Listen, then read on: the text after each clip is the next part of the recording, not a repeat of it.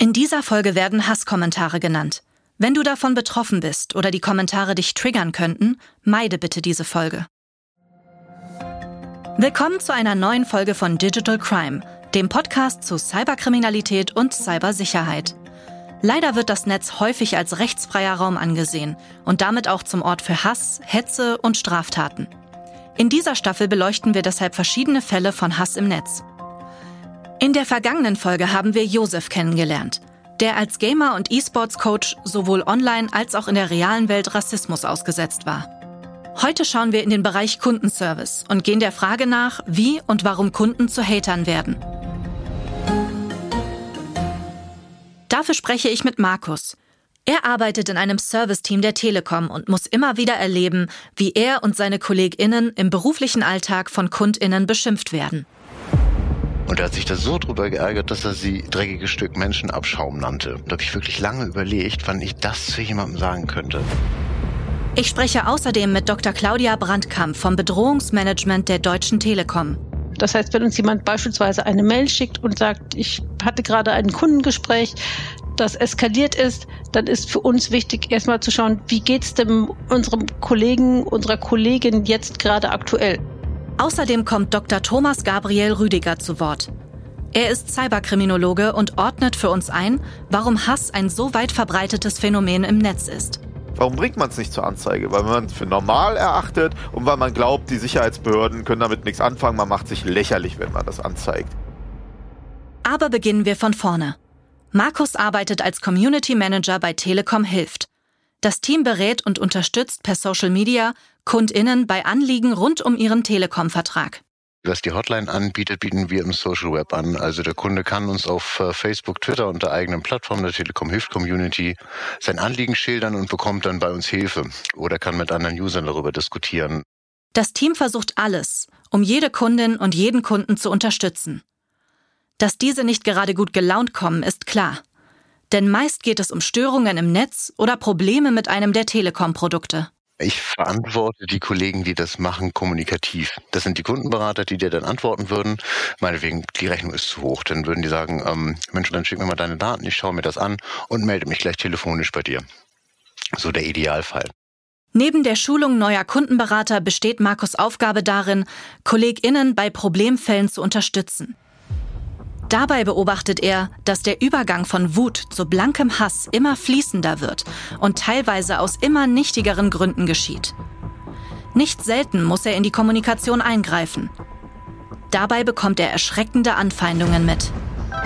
Bei mir funktioniert das Telefon schon seit zwei Tagen nicht mehr. Ich verbrenne die Schweine.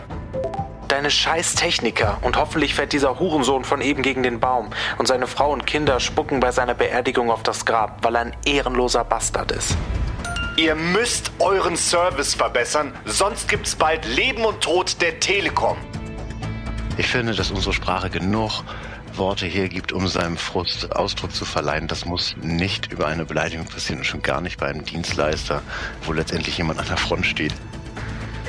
Tut das gut, wenn man einem von euch mal richtig den Arsch aufreißen kann. Wollt ihr mich verarschen? Ich kack euch auf den Tisch. Rückschritt statt Fortschritt. Man sollte sie erschießen. Und äh, weil man über den Kundenberater möglicherweise nichts anderes weiß als das Offensichtliche, also dass eine äh, Gabi vermutlich eine Frau ist, der Sexismus am verlockendsten seinem Ärger Luft zu machen und das in einer Manier, muss ich sagen, ich müsste lange überlegen, um mir schlimmere Worte einfallen zu lassen, die da verwendet werden, wenn irgendwas mal nicht so läuft. Also die Hemmschwelle ist sehr gering, wenn Leute wirklich sehr doll beleidigt werden auch. Doch genau das passiert immer wieder. Weil die Kundschaft Probleme mit dem Router, der Mobilfunkrechnung oder dem TV-Programm haben, wird die schlechte Laune nicht selten zu purem Hass. Der richtet sich zwar in den meisten Fällen nicht gegen das Telekom-Hilfteam persönlich, wird aber durch offensichtliche Merkmale wie zum Beispiel das Geschlecht oder einen ausländisch klingenden Namen besonders geschürt, wie Markus berichtet. Und das äh, scheint für manche wirklich dann schon so ein Doppeltrigger zu sein. Eine türkische Frau, die mir möglicherweise jetzt Dinge sagt, die mir nicht gefallen, die erlebt tatsächlich schon ganz andere Sachen. Also ich weiß nicht, ob das repräsentativ ist, aber ich hatte das Gefühl, wenn ich als Mann anrufe, ohne einen Akzent, zu einem ganz anderen Stand als eine Frau. mit einer relativ sonoren Stimme so. Das lockt tatsächlich nicht so viele, offenbar, sich so abfällig zu äußern. Das Team um Markus ist sich im Klaren, dass sie meist erst erreicht werden, wenn ein Problem bereits aufgetreten ist und die Kundinnen mitunter zu Recht unzufrieden sind. Und doch treten Fälle auf, in denen aus Unzufriedenheit Hass wird, manchmal sogar konkrete Drohungen. Wenn es dazu kommt, bietet das Bedrohungsmanagement der Telekom den Betroffenen Abhilfe. Kurz erklärt.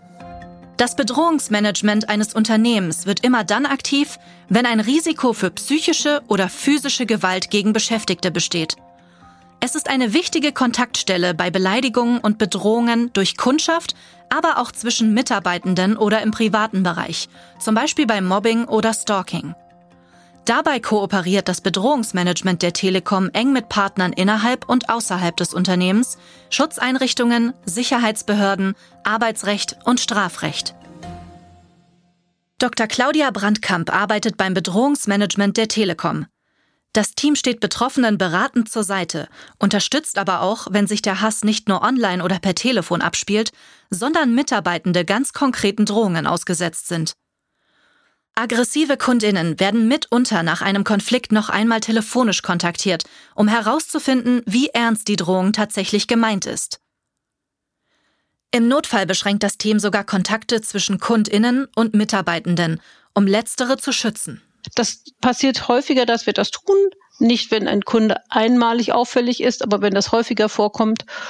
Und wenn wir mehrere Rufen vom Kunden sperren, so dass er uns vielleicht sogar gar nicht erreichen kann, dann setzen wir uns natürlich mit dem Kunden in Verbindung. Ab jetzt dürfen Sie uns gerne Post oder per Mail Ihre Anfragen zukommen lassen, aber nicht mehr auf dem telefonischen Weg. Das ist zum Glück nicht die Regel, wird aber in extremen Fällen angewandt, wenn zum Beispiel eine ernste Drohung gegenüber den Mitarbeitenden ausgesprochen wird. Eine schnelle Meldung durch die Betroffenen ist dann besonders wichtig. Woran erkenne ich, dass eine Bedrohung ernst gemeint ist? Woran erkenne ich, dass diese Äußerungen nicht wahllos gewählt worden sind, sondern sehr bewusst getätigt worden sind? Dieses Wissen ist ganz wichtig, denn wenn tatsächlich eine ernst gemeinte Drohung da ist, müssen wir natürlich auch, und das ist uns in den letzten sieben Jahren auch immer gelungen, rechtzeitig aktiv werden. Das heißt zum einen unsere Mitarbeiter natürlich schützen, gemeinsam dann mit den Sicherheitsbehörden dafür sorgen, dass der Täter gar nicht oder der potenzielle Täter nicht in die Lage versetzt wird, seine Tat tatsächlich auszuführen. Für Dr. Brandkamp geht es stets darum, die Überschreitung von Grenzen zu verhindern, Drohungen im Keim zu ersticken. Doch auch ohne Aussprache einer konkreten Drohung können Menschen durch Beleidigungen und Hass verletzt werden und fatale Auswirkungen für die Arbeit von Serviceteams haben. So auch bei einem Fall, der Markus noch heute schockiert. Bei einer Übergabe kommt es zu einer Unachtsamkeit. Eine Kollegin gibt die Kundennummer mit einem Zahlendreher weiter. So wird ein falscher Kunde bezüglich einer Ratenzahlung kontaktiert. Sicherlich ein ärgerlicher Vorfall, der sich aber schnell aufklärt und zeigt, auch Kundenberater sind Menschen und können mal einen Fehler machen. Doch die Reaktion des Kunden lässt selbst den hartgesottenen Community Manager fassungslos zurück. Und er hat sich da so drüber geärgert, dass er sie dreckiges Stück Menschenabschaum nannte. Obwohl sie natürlich sofort entschuldigt hat, dass es da irgendwie ein Problem gegeben haben muss. Und das meine ich, es, es gab noch nicht mal irgendeine Konsequenz daraus, einfach nur eine, einen Dreher, eine falsche Ansprache.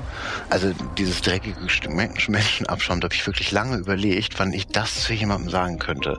Ähm, äh, käme mir nie in den Sinn. Aber woher kommt dieser fast schon hemmungslose Hass? Und warum haben in diesen Fällen nicht mal Klarnamen nachverfolgbare Adressen und Kundennummern eine abschreckende Wirkung auf die Täter? Der Grund liegt für Dr. Rüdiger auf der Hand. Diese Art von Hass ist angelernt, sagt der Cyberkriminologe. Kurz erklärt. Die Cyberkriminologie ist im Gegensatz zur Kriminologie eine noch junge Wissenschaft.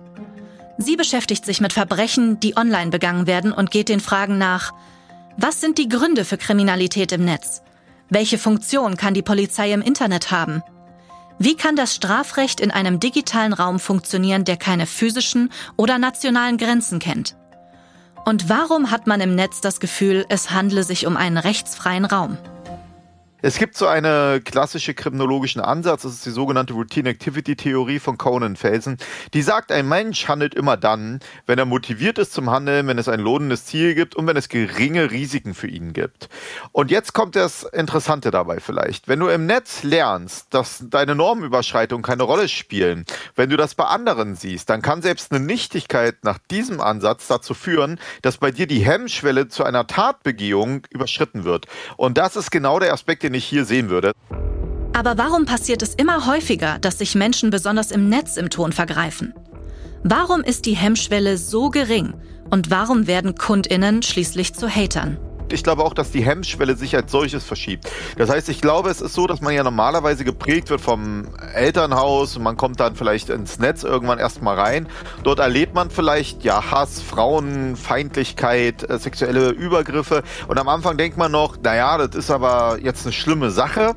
Und dann sieht man aber, wie häufig es passiert und wie wenig Gegenreaktionen es auslöst. Also wie wenig Leute sich dem auch entgegenstellen oder gar mal eine virtuelle Polizei oder sowas. Für einige User scheint es keine Rolle zu spielen, ob sie Grenzen überschreiten, für das Team von Markus aber schon. Er interveniert vor konkreten Drohungen, wenn das Verhalten von Kundinnen für ein Teammitglied nicht mehr akzeptabel ist. Werden wir beleidigt, dann äh, verwarnen wir den Kunden in einer dreistufigen, der sogenannten Drei-Strike-Regel. Das ist im, im Social Web relativ üblich. Das heißt also, es gibt die Ermahnung, dann gibt es zwei Verwarnungen, die eine zweite dann immer schon mit der Androhung der Konsequenz Sperrung für die Seite.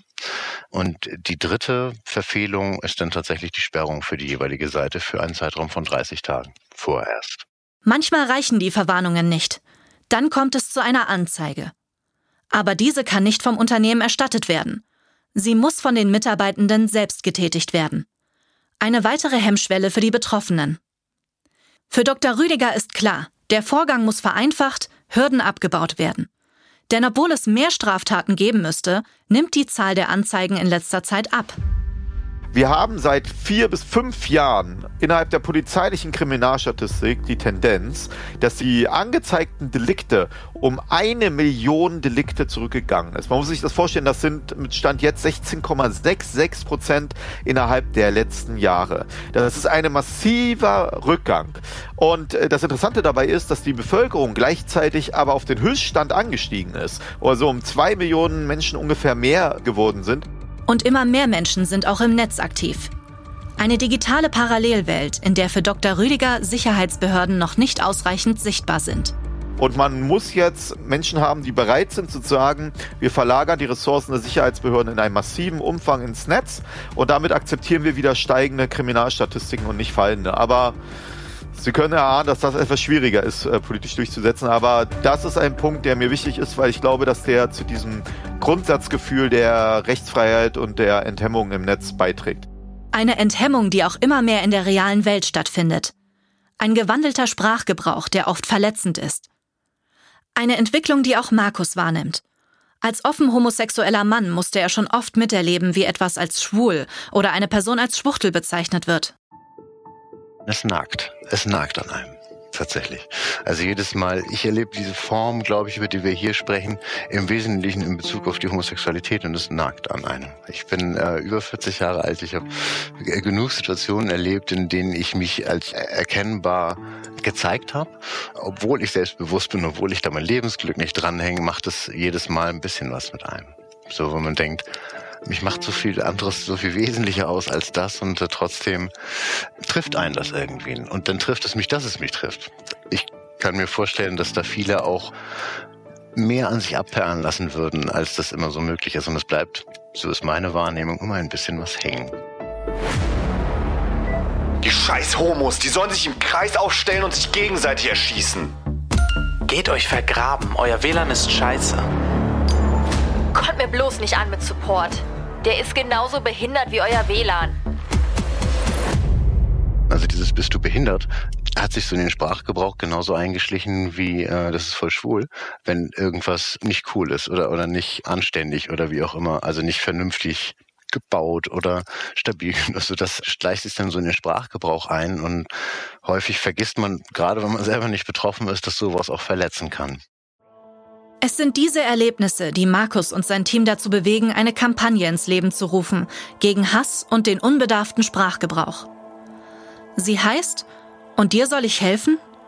Service-Mitarbeitende wurden in Online-Beiträgen, auf Plakaten oder Social-Posts mit Hasskommentaren abgebildet.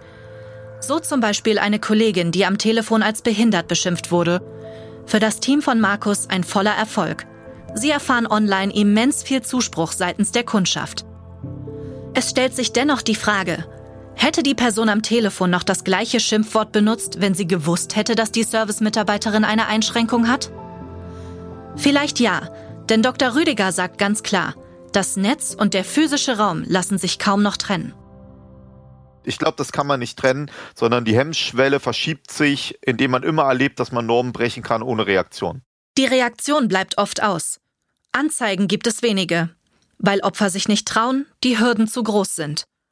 In unserer ersten Folge der Hass im Netz Staffel erfährst du mehr zur Strafverfolgung von Hasskommentaren. Für Dr. Rüdiger ist klar, das Vertrauen in Sicherheitsbehörden muss gestärkt werden. Warum bringt man es nicht zur Anzeige? Weil man es für normal erachtet und weil man glaubt, die Sicherheitsbehörden können damit nichts anfangen. Man macht sich lächerlich, wenn man das anzeigt.